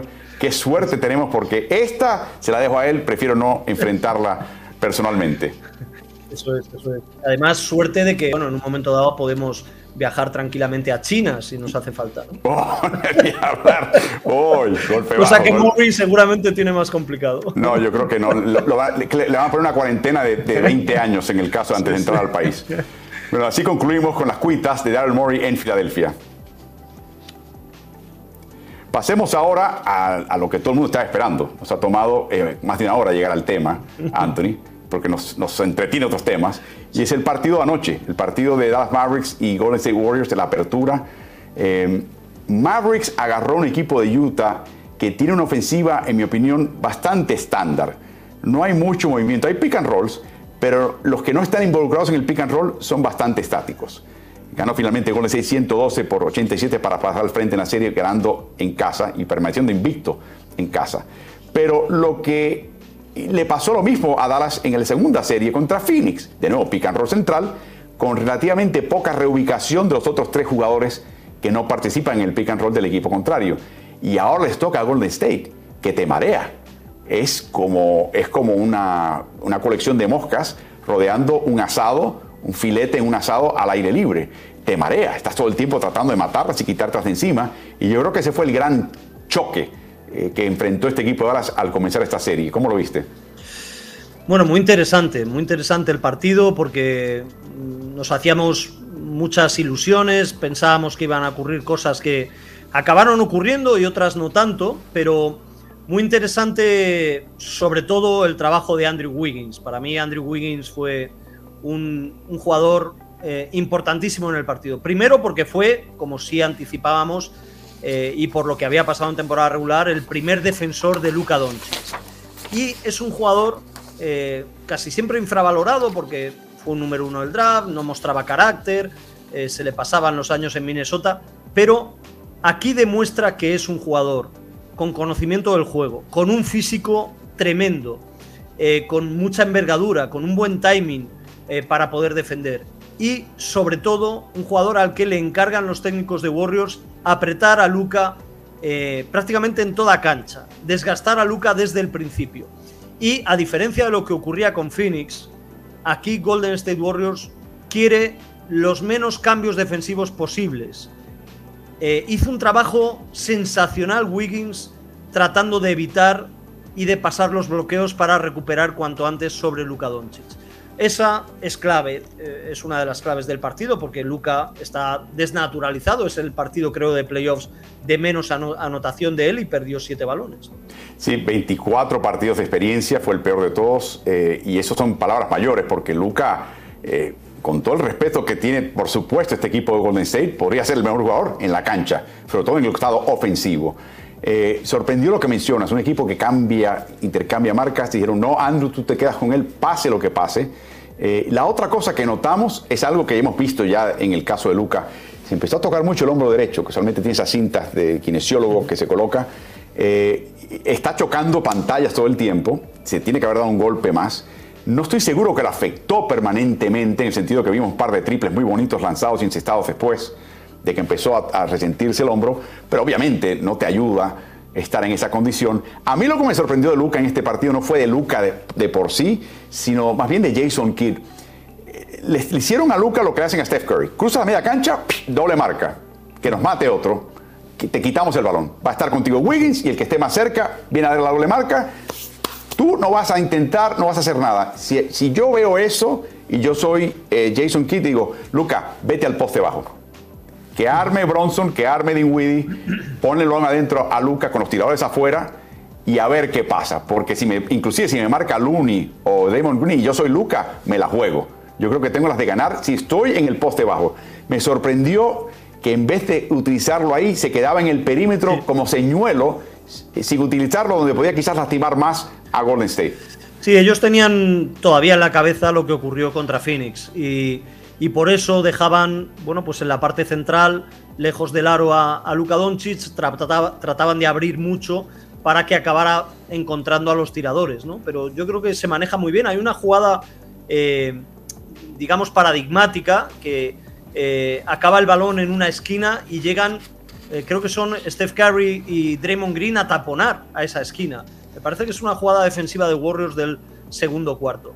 es verdad que Looney eh, es un jugador eh, muy bueno en eh, encontrar el momento de la ayuda y que podía ser una solución de Golden State Warriors cuando decida esto que comentas, llevar al poste a Luka Doncic. Pero sobre todo, yo creo que necesitan algo más de intervención de Jalen Branson desde el inicio. Necesitan otra cosa que esto, bueno, pues es tan antiguo como el juego, que es meter los primeros tiros. Contra, eh, contra Phoenix en el séptimo partido metieron los primeros tiros, eso les dio mucha confianza. Aquí fallaron los primeros tiros. Bueno, tuvieron una serie horrible los maps en el primer cuarto, en los lanzamientos. Algunos bien defendidos, otros en buena posición, los fallaron igual. Y eso les hizo perder mucha confianza, ¿no? Por supuesto que tiene capacidad de, ajuste eh, el equipo de Dallas Mavericks, sobre todo de mejora en ataque. Yo creo que tienen que encontrar mejores posiciones. También Luca, en cuanto llega al bloqueo, tiene que ser mucho más decidido y, sobre todo eh, ejercer su potencia por, por eh, corpulencia e irse para adentro. porque se quedaba un poco revoloteando por ahí y eso le permitía a Wiggins recuperar enseguida y quedarse en el 2 contra 1 porque Luca ya estaba con el jugador que había pasado a defenderlo después de ese bloque. A mí no me cabe duda que esos ajustes vienen de parte de él y de parte del cuerpo técnico. Sencillamente me sorprendió que el cuerpo técnico no insistió en ello en este primer partido. Vimos mucho también. Hay algo en el baloncesto que, a veces te, te, sorprende. Tienes un duelo que te favorece, obviamente, pero depender en ello en demasía te saca de tu estilo de juego. La mención aquí es Draymond Green marcando a Jalen Bronson. Tú ves eso y enseguida dice, ah, dásela a Jalen, dale un aclarado, ponlo en un costado, el resto en otro. Pero esa no es la identidad de Dallas. O por lo menos es parte de ella, pero no es la parte fundamental. Y como tienes un duelo que piensas que te conviene porque sacas afuera a Green, le, puedes dar con un paso, dar la vuelta y penetrar y crear situaciones, no solamente porque esté ahí, tienes que ir a ella todo el tiempo. Y sobre todo colocar a Luca de señuelo en el otro costado. No es el mejor uso de personal, en mi opinión. La otra cosa que interesante que vi en este partido, Anthony, ¿te acuerdas de Steve Kerr cuando Toronto utilizaba esas zonas raras? Eh, cajón con uno, caja con uno, y decía Curry, decía Curry, esto no lo veía yo desde que estaba en el baloncesto juvenil de cadetes, ¿no? Llegaron, llegaron a utilizar un triángulo y dos también, ¿eh? ¿Te acuerdas? Eh, exacto, y, la reacción era que ¿Qué clase de basura está colocando Nick Nurse en estas finales de NBA? Esto está por debajo. Bueno, ¿qué te parece si desde el principio, en el primer cuarto, Steve Kerr utilizó una caja con uno, con Wings marcando cara a cara? Donde quiera que estuviese eh, Luka Doncic y el resto, los otros cuatro, creando un cajón rectangular que, cuya función era cerrar, como un acordeón, cerraban si alguien penetraba o abrían al triple. Sí, bueno, yo, yo creo que la verdad eh, me sorprendió que, fuera desde el principio tan decidido a hacerlo, pero dados los resultados yo creo que va, a perseverar, va a seguir con ello, porque es verdad que la, eh, salvo Looney, salvo Kevin Looney un poco, pero el resto de jugadores eh, yo creo que tienen eh, aptitudes para eh, ese, ese acordeón del que tú hablas. Es decir, son rápidos llegando a las esquinas, porque ahí está Wiggins con Luca en su pelea, ¿no? Pero nosotros estamos aquí y llegamos a los tiradores si crea la ventaja Luca y también podemos superpoblar la pintura, la zona, para no permitir la propia penetración de Luca Doncic, ¿no? Es muy interesante esto de, la defensa de Golden State Warriors y al final no tenemos la sensación en ningún momento de que los Warriors hayan sido el equipo de los tres anillos, pero ya está en 9-3, me parece, de marca en estos playoffs. Sí, están encaminados. Eh, la otra cosa que me sorprendió muchísimo es que Jason Kidd pensó y su plan de defensivo era, hey, este equipo nos va a acribillar en casa con los triples. Por lo tanto, vamos a marcar el triple. La cantidad de puertas traseras, la cantidad de pases triangulados para que el jugador penetrase y anotase con facilidad, me dejó la boca abierta. ¿Dónde está la zona 2-3 de Dallas? Una zona 2-3 que sacó de cancha Phoenix. ¿Dónde está? ¿Dónde está esa zona? No la vimos en este partido. No, no, le da miedo la amenaza del triple de, los Warriors, ¿no? Y, eso es lo que ha condicionado esta defensa de Dallas. Eh, los promedios de, Golden State Warriors en los playoffs era de 14 de 38, eh, sacando la línea de promedio en tiros de 3, y se quedaron en 29 intentos y solo 10 triples anotados. Y aún así ganan un partido más o menos tranquilo y holgado, ¿no? Eh, porque hubo otro detalle que me gustó, que es que Jordan Poole, al que le hemos visto muy rápido, uno de los mejores jugadores eh, llegando hasta el aro a través del dribbling, no tiene enfrente a Steven Adams, a Jaren Jackson Jr., eh, a los intimidadores que se ha encontrado, ¿no? Eh, Dwight Powell está preocupado de las defensas del 2 contra 2 eh, y Maxi Clever no es un intimidador. yo creo que Jordan Poole hizo mucho daño, me parece que fueron 5 o 6 canastas en el propio aro. bueno, a, a, Luca también menciono la zona, porque a Luca lo cazaron, como siempre hacen estos partidos, en 13 ocasiones en mi conteo eh, hubo ataque directo uno contra uno, donde acabó tirando el que vino en el cambio con Luca, y en 15 otras ocasiones estaba involucrado en el pick and roll sin que él tuviese la responsabilidad directa, pero estaban tratando de involucrarlo en la acción para tratar de sacar ventaja.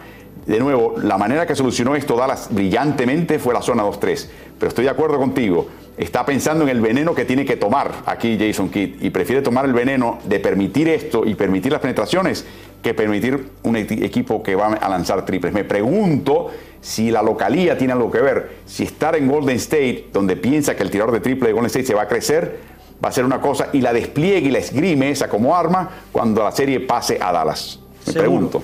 Yo, yo creo que va a ocurrir seguro en Dallas. Eh, creo que, va a haber capacidad de, en algunos aspectos del juego de reacción de los Mavericks también, seguro. Y luego eh, me llamó mucho la atención porque en el inicio de la eliminatoria Phoenix-Dallas se habló mucho de cómo atacaban a Luca, ¿no?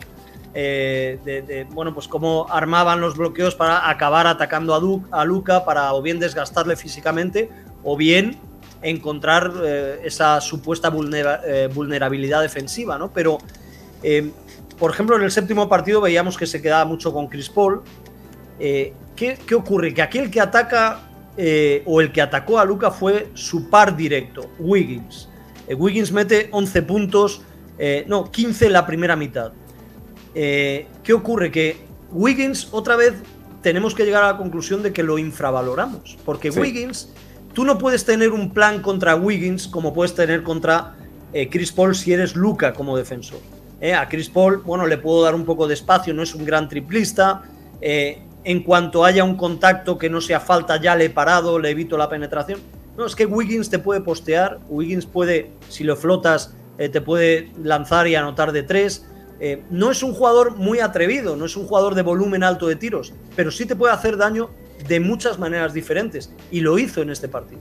Te voy a hacer una pequeña anécdota de Andrew Wiggins. Estuvo en el preolímpico 2015 en México con Canadá. Jay Triano era el técnico de ese equipo hasta ahora, asistente de James Borrego, recién despedido en Charlotte. Eh, Triano, eh, recuerdo en una conferencia de prensa después del partido decirle, es increíble como trota como un potro al costado ofensivo Wiggins.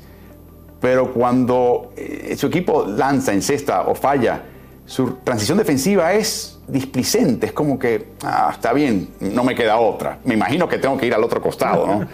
tipo atlético, el papá y la mamá eran atletas universitarios de primer nivel. Y yo le decía, ¿qué, ¿qué, pasa? Es una cuestión de madurez. O sea, ¿cuándo vamos a ver esto de él? Y me decía en ese momento Jay Tiano, eso viene Álvaro yo no creo que lo pueda yo extraer en este torneo de él, pero él es un competidor. Y yo creo que en algún momento se va a dar cuenta que competir la mitad del partido no vale, eh, que va a querer competir en el otro costado. Ese día va a llegar, me decía en el 2015 Jay Triano, y lo estamos viendo. Chico que su problema era defensivo y ahora es su carta de presentación, Anthony. Sí, Sí, sí, yo, bueno, hablabas de sus padres atletas, estarán orgullosos del, trabajo físico que hizo en el partido de, anoche, seguro, ¿eh? seguro porque es un jugador no tan imponente, pero con una capacidad de reacción muy rápida, defensivo, si él está concentrado y si está motivado, al final ha llegado a un vestuario donde hay tal nivel de exigencia que es difícil no arrancar por algún lado, ¿no? Eh, por muy displicente que pueda ser y es una de las grandes noticias y uno de los grandes recursos, ¿eh? porque, por ejemplo, va a ser muy importante, se habla mucho de la extensión de contrato de Jordan Poole, pero la extensión de contrato casi máximo o máximo de Jordan Poole pasa porque a partir del 2023 Wiggins no siga o siga con un contrato muy bajo. Pero eso está por ver. ¿eh? Yo tengo la sensación de que los Warriors valoran más a Wiggins de lo que lo hacemos la mayoría de los que estamos fuera. O, o perdóname, o se irá Clay Thompson. Oh. Oye, e, ese, problema es de Bob Myers, no es nuestro. Sí, sí, sí, eso es, eso es. Pero otra vez Clay Thompson estuvo magnífico en el tercer cuarto. Cuando parece que empieza a despertar Dallas, me parece que suma dos, tres canastas seguidas, una asistencia a Kevin Looney. Estuvo eh, otra vez en cuanto a saber estar y saber identificar el momento de partido, eh, extraordinario Clay Thompson. Lo mencionaste en un segmento previo, lo quiero sacar a colación porque creo, no, quiero que se quede en el tintero como último tema en este, este segmento, Anthony. Lo mencionaste tú, por eso quiero sacarlo para que hables más. El mejor momento de Dallas coincide con la presencia en cancha de Maxi Cleaver. Y el peor momento en la cancha para Dallas y su caída vino cuando entró en faltas personales con dos y luego una tercera temprano en la primera mitad. Sí, sí, sí, eso es. Eh, en el segundo cuarto, creo que faltaban 5.37, 5.40 o así comete la tercera falta. Y ese es un problema, eso, eso es, no sé, como si la cometiera Jimmy Butler o Jason Tatum en, sus equipos, ¿no? Por la importancia real que tiene Maxi Cleaver eh, eh, teniendo en cuenta, bueno, pues cuál ha sido la rotación y los resultados que han tenido con él en pista. Y ahí es verdad que, mm, bueno, pues puede sorprender, ¿no? Puede sorprender que se vaya al quinteto super small, ¿no? Eh, ahí renunció a volver a meter a Dwight Powell, quitó a Cleaver eh, y se quedó, bueno, pues con Finney Smith, no sé si estaba Bullock, eh, Dinwiddie, bueno, pues Luca, Luca y Bronson. Eso es, eso es, sin pivot. Los, los, Minions, los Minions. Eso es, los Minions. Y no les fue bien, no les fue bien. luego, creo que ya... Ah, porque lo más importante es que Steve Kerr mantuvo el quinteto alto, el más alto que puede utilizar, con Kevin Looney y con Draymond Green. Y no le fue bien a Dallas, sufrió Dallas, siguió anotando con más o menos facilidad, hubo un parcial favorable para Golden State Warriors y luego ya es verdad que sienta a Draymond Green, me parece, y mete a Jordan Poole, eh, Steve Kerr. Eh, ahí todavía pega otro subidón Golden State. El, el turbo, el turbo, la quinta el marcha. Turbo, sí, sí, sí, eso es, la última marcha. Y luego sí, vuelve Powell, me parece, y acaba ese, ese cuarto con un parcial favorable a Dallas, ¿no? Pero muy interesante esto que ocurrió. Yo, yo creo que cuando se va por el quinteto de Minions, eh, Jason Kidd pensaba que, que, iba a sorprender y que iba a ser muy positivo y no lo fue, porque además eh, por esa petición que dicen que hizo Draymond Green ¿no? antes del sexto partido contra Memphis de poner como titular a Looney, estamos viendo al mejor Looney en mucho tiempo. No, es increíble. Ahora, yo no creo, lo mencionamos al principio, que esta serie esté acabada. Eh, yo creo, yo comparo esto, esa cinta eh, mecánica, estás en un aeropuerto, tienes que ir de una, de una ala del aeropuerto a la, otra y estás, estás cargando maletas y, tomas ese primer paso en la cinta movediza, la que transporta eh, pasajeros de un lado a otro. Y ese primer paso tambaleas, ¿no? Y luego le vas tomando el ritmo y luego tienes que cuidarte un poquito en la salida, cuando tienes que descender un poquito tu caminar para poder hacer la transición a, una, a una superficie estática. Yo creo que Dallas se topó con un animal distinto en este primer partido. Un equipo que tiene mucho más movimiento de personal en la cancha, que tiene muchas más opciones. Tienes que marcar múltiples acciones al mismo tiempo, el triple y los cortes de puerta trasera. Y le ha tomado un partido eh, averiguar cositas. También cometieron errores ellos. Yo no creo que este partido representa que Golden State va a ganar esta serie en cuatro partidos. Yo creo que Dallas es mucho más competitivo. No debería, no debería. Yo también creo en la capacidad de reacción, de ajuste. Es un equipo bastante maduro, tiene muchos recursos, eh, tiene mucha personalidad. Creo que, que va a mejorar cosas Dallas. Mi única duda con respecto a saber si puede ser una eliminatoria larga, que es lo que debería, o más corta, es si todavía no hemos visto a los mejores Warriors y empiezan ahora. ¿eh? Esa es mi única duda, porque, porque ¿qué, ocurre? Que eh, se ha hablado mucho en las últimas horas antes de este partido de Stephen Curry como un jugador que está en los peores playoffs en porcentaje de acierto en, en triples, eh, pero sin embargo, analizando solo el último cuarto de los partidos, es el máximo anotador de los playoffs y sus porcentajes suben. Creo que ya en el último cuarto están un 42% en tiros de tres. ¿Qué ha ocurrido en este primer partido? Que no han necesitado eh, activar a ese eh, asesino silencioso Stephen Curry de los cuartos cuartos, ¿no? No lo han necesitado porque el partido estaba resuelto antes. Bueno, hay un comentario que nos llega de la producción para ti de Fede Siempre me pregunté cómo hace Anthony para mantenerse despierto cuando relata los partidos del oeste. Ese hombre es un vampiro, no duerme, porque dormir es de cobardes, Anthony. Sí, sí, bueno, esto yo, yo sí que podría, sin, sin los estudios correspondientes, pero sí podría eh, dar conferencias sobre el tema del sueño, ¿no? Eh, tengo que decir, por responder breve a Fede, al que le agradezco la pregunta, que en los primeros años, con el recurso de la juventud, puedes con todo eh, puedes con todo. Eh, te vas adaptando sobre la marcha, improvisando. Eh, siempre he sido un amante del buen café, que me ha ayudado bastante. pero podía con todo. En los últimos años, según vas cumpliendo años, se complica mucho esto. Entonces hay que recurrir a lo que no tenía de joven, que es a la disciplina. Y lo que hago es todas estas recomendaciones que le dan los médicos a los jugadores NBA cuando pasan de, de partidos en el Atlántico a partidos en el Pacífico o que cualquier médico te da si tienes que irte a viajes cortos a, otra latitud donde hay muchas horas de diferencia, pues esto yo lo voy aplicando día a día, semana a semana. Yo me disciplino dos días antes de un partido eh, que tengo que comentar eh, a altas horas de la madrugada y trato de acostarme un poco más tarde de lo que debo, levantarme un poco más tarde para ir aclimatando, acomodando mi horario a lo que va a llegar y que conste que no lo estamos torturando aquí en Transatlántico, son las 14 horas al comenzar. No, estás tú más torturado aquí. Eh, tuvo, exactamente, tuvo, tuvo tiempo él de, descansar un poco y prepararse, pero también eh, recuerdo ver un video de un concierto del grupo de Rolling Stones, ya con la edad que tiene, no, no hace años, hace recientemente, creo que fue en el Garden, prepandémico, hace tres años, y lo que recuerdo era que al final del concierto se los llevan, le ponen esta este, este papel de aluminio que le das a los corredores de maratón cuando terminan la faena para, para, que no pasen frío, les dan una bebida de estas bebidas de, vegetales y, frutas, los lleva inmediatamente a su auto, van al hotel, se van a acostar. O sea, yo lo que veo, Anthony, es que vas a estar con Mick Jagger. En Mick Jagger a los 70 y 80 años todavía potente. Bueno, es que todo eso ya, todo los que lo que has nombrado, ese papel de aluminio y, las infusiones y todo eso ya me vendrían muy bien ahora. Espero que eh, en Movistar escuchen estos comentarios tuyos y que lo pongan en práctica enseguida, instantáneamente. Bueno, insistiremos en cada transatlántico y después te paso la factura, no te preocupes. Así concluimos con la discusión del primer partido de finales del oeste entre Golden State Warriors y Dallas Mavericks.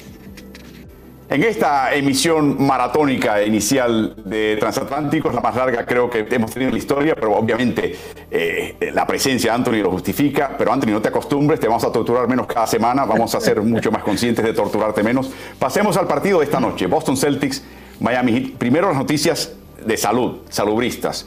Rob Williams, ya probable, su rodilla le duele, le molesta, pero va a estar disponible según eh, Imi Udoka, no hay eh, límites de minutos, pero eh, yo creo que los hay informalmente. Marcus Smart, probable. Esa es la gran noticia de este partido. Al Horford, dudoso. Tiene que pasar dos hisopados PCR y aprobarlos. Y además tienen que evaluar el nivel del virus en su cuerpo para que esté por debajo de un cierto nivel que la liga estima. O sea que puede arrojar negativo, pero tienes que tener un nivel de virus en el cuerpo que esté por debajo de una cifra y entonces le permiten jugar. Podría jugar esta noche.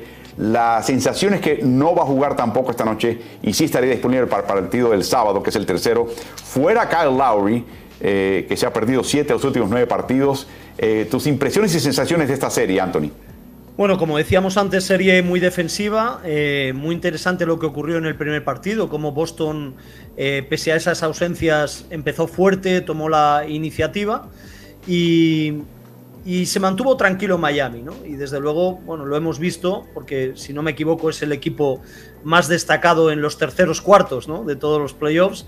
Entonces hay, hay un reactivante de, de sensaciones, de conversaciones, de instrucciones seguro en el vestuario al descanso de los partidos.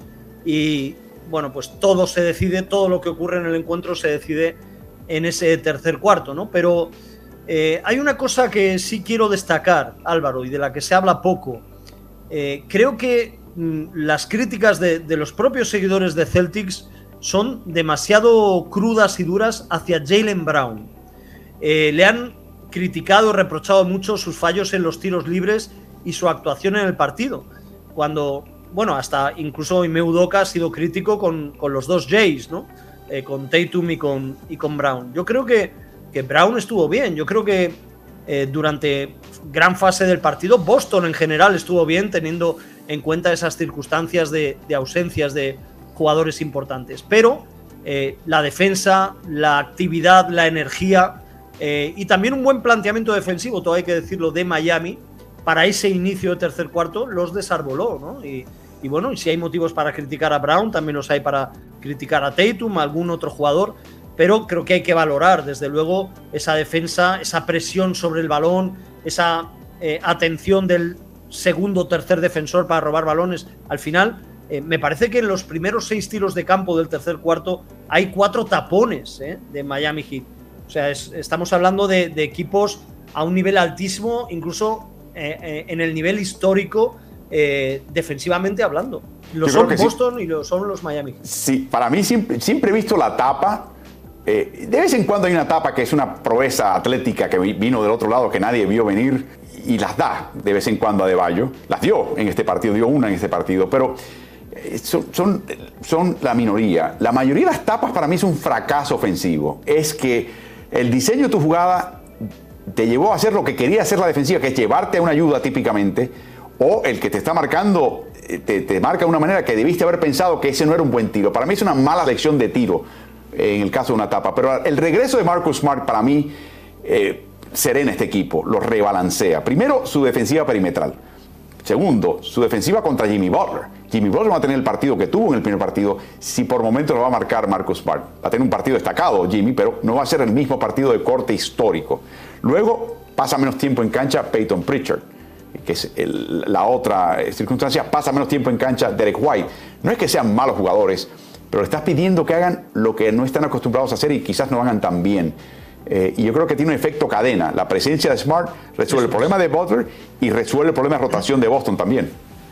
Sí, sí, muy importante lo, de que vuelva Smart porque efectivamente ese trabajo que puede hacer sobre Jimmy Butler, sobre todo también, eh, no solo va a ser reducir, no sé, empeorar porcentajes o reducir número de lanzamientos, que es más fácil ahora mismo en este Butler reducirle el número de lanzamientos que empeorarle el porcentaje de acierto, pero eso lo va a conseguir, lo puede conseguir, está en su mano, Smart, pero sobre todo también lo que consigue es el descanso en defensa de Tatum o de Jalen Brown, es decir, alejar a estos dos jugadores de Jimmy Butler para que estén más enteros y poder atacar mejor.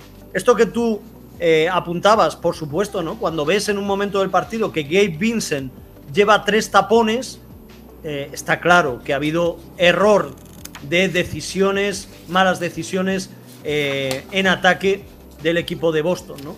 Eh, sí quiero decir, un poco por anticiparme a lo que pueda pasar o tratar de anticiparme, jugar a ello, que mm, pienso, creo que tú lo has apuntado, eh, el tema de Robert Williams jugará, jugará con dolor, vamos a ver los minutos que tiene, porque aunque han dicho que, que esta lesión tenía que ver con un golpe, en estos playoffs.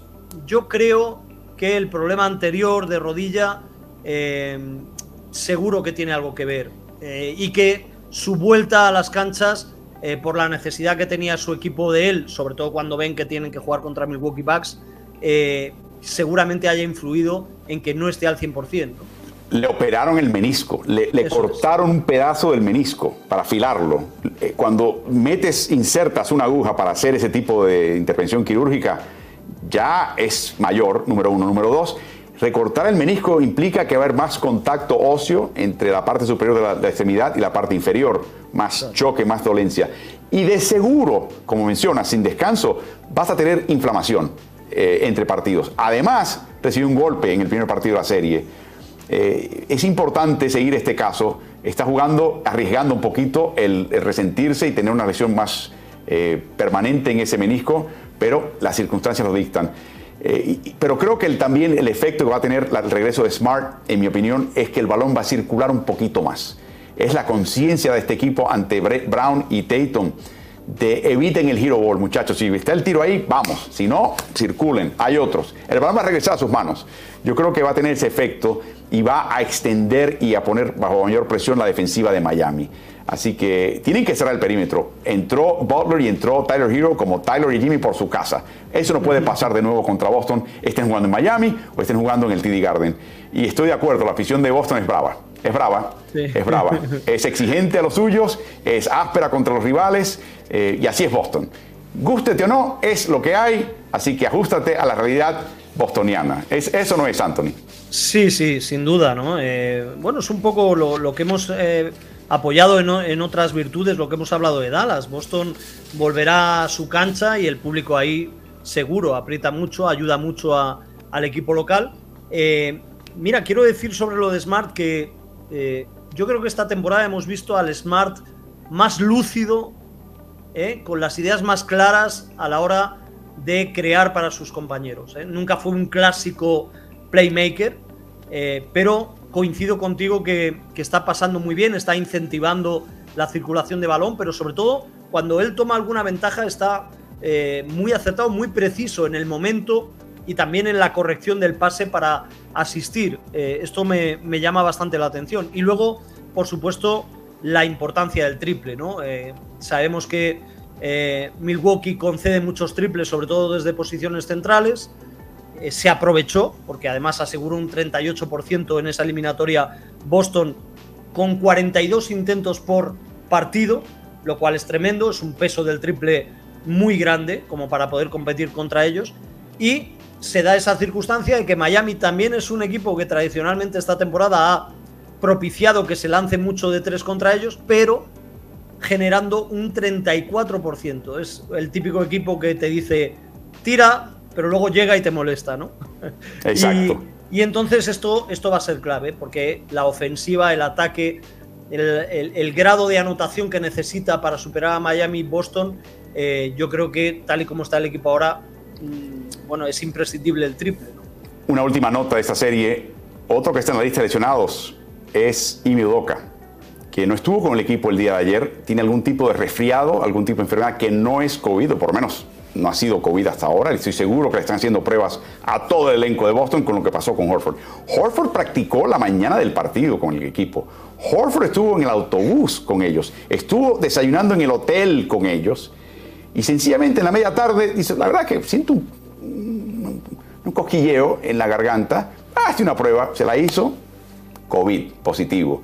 O sea, pasa, evitaron un balazo los de Boston de perder medio plantel, media plantilla con problemas del COVID. Bueno, ¿tiene algún problema de salud en cuanto a enfermedad? Me imagino que debe estar ronquísimo Udoca, eh, debe tener todo tipo de, congestión en, los pulmones. Ojalá que no sea más, pero eh, ojo con eso porque él va a estar, está en la lista de lesionados entre comillas. Es probable, pero ojo, eh, esa condición que no puede tampoco ayudar a este equipo de Boston. Anthony, ha sido un placer tenerte contigo, eh, con nosotros aquí en Transatlánticos. Es parte integral de este esfuerzo y te agradecemos de todo corazón. Mi promesa es que no vamos a ser tan extensos en el futuro, eh, porque no quiero que pienses, ah, la próxima vez eh, no me apunto a estas esta líderes. Recuerden que a Anthony lo pueden hallar en sus redes sociales personales. Pasen por Movistar NBA para ver Generación NBA, que es un segmento que él lleva despampanante, que siempre coloca en el segmento él cuando va al pizarrón electrónico a dar cátedra lo van a disfrutar. Eh, también pasen a ver el 2 más 1, que es el podcast en Spotify, donde Anthony comparte con los jóvenes de Drafteados, que es otra serie de YouTube, eh, canal de YouTube que tiene mucho contenido en NBA.